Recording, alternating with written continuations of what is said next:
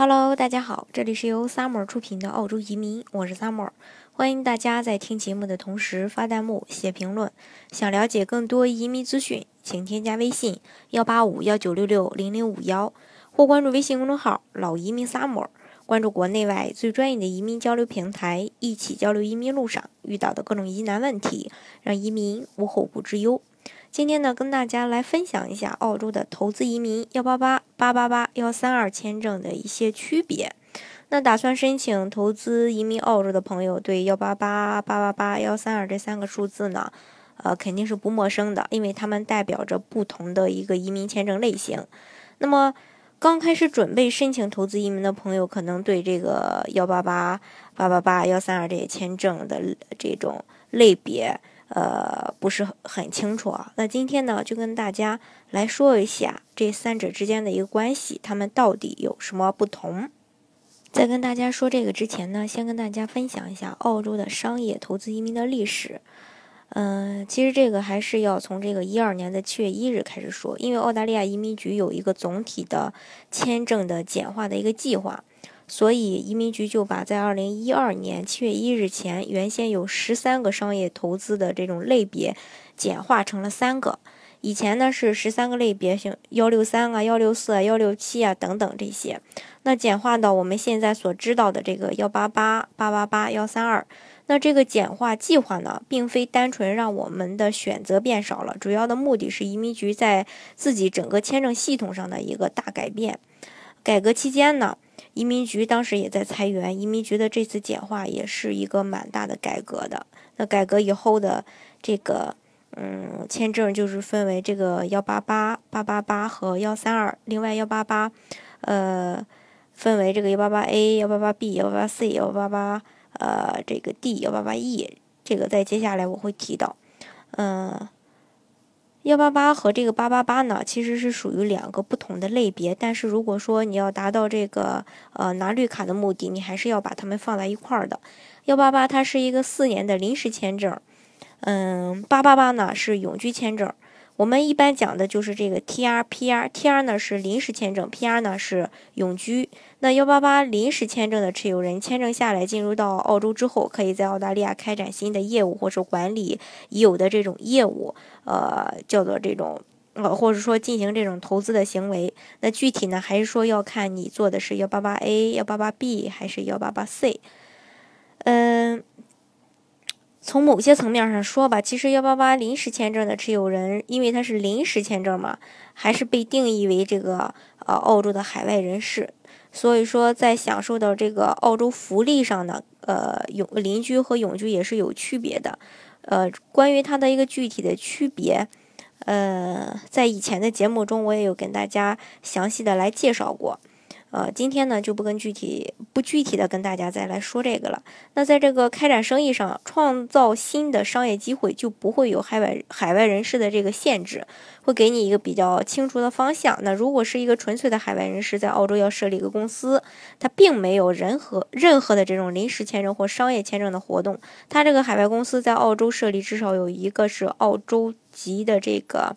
呃，管理者才能开设海外公司。当持有幺八八临时签证的人进入澳洲后，开始开展生意，并且达到他特定的要求，在一定的年限达到一定的条件、营业额，还有雇主的要求。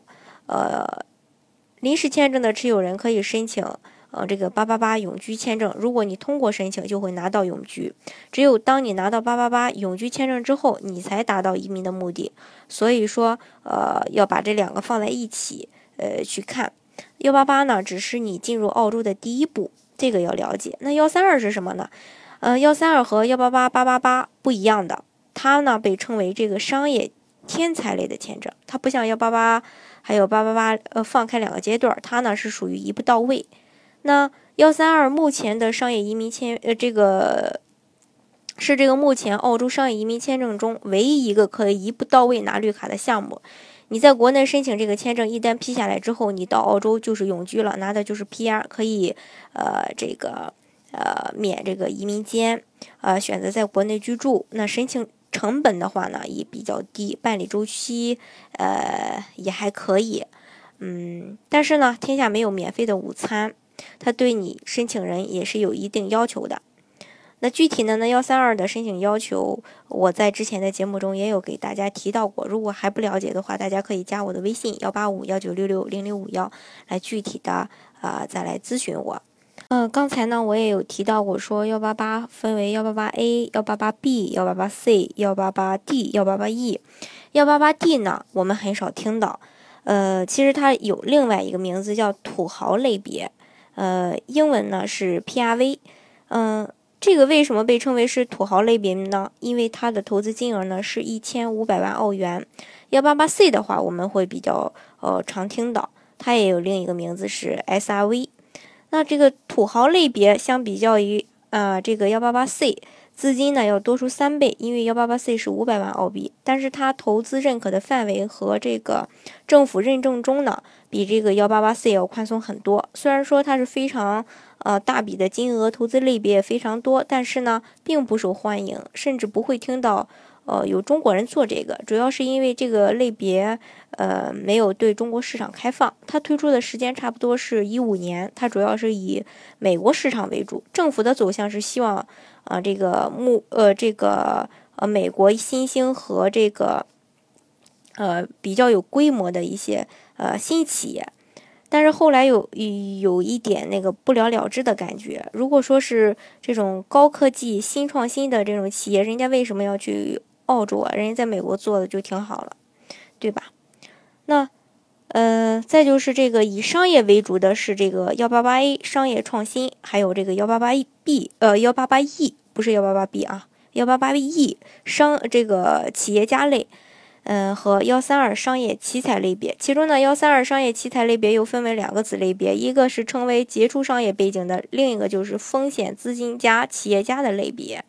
幺八八 A 和幺八八 E 呢，都是需要实质性的商业活动的参与，因为幺八八是临时签证，它就像移民澳洲的这个跳板，所以在准备幺八八州担保的时候，如果你的材料，呃，这个。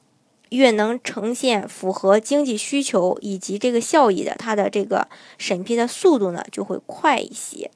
那幺三二这个商业奇才相当于幺八八 A、幺八八 E，门槛比较高，因为它是一步到位的嘛，你拿的就是这个 PR，所以它的优势就是说你可以享受很多澳洲的福利，是这个幺八八临时签证不能享受的，这个要清楚。那为什么说？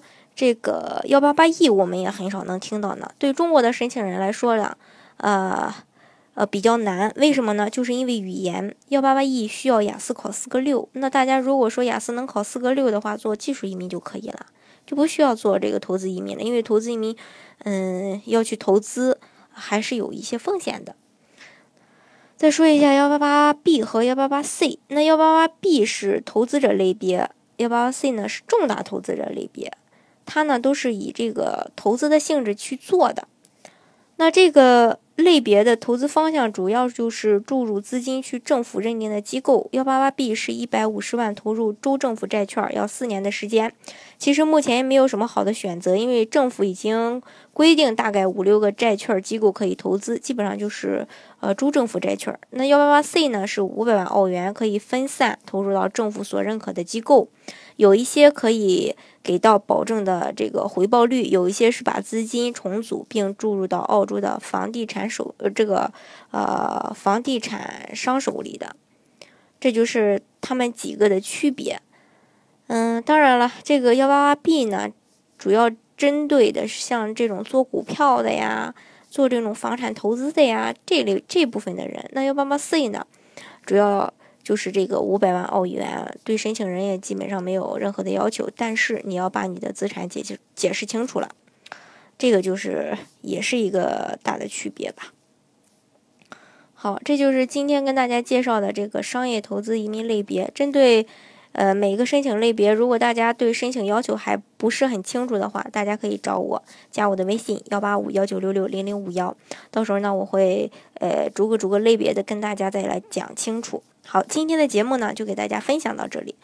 如果大家想具体的了解澳洲的移民政策的话呢，欢迎大家添加我的微信幺八五幺九六六零零五幺，或是关注微信公众号“老移民 summer”，关注国内外最专业的移民交流平台，一起交流移民路上遇到的各种疑难问题，让移民无后顾之忧。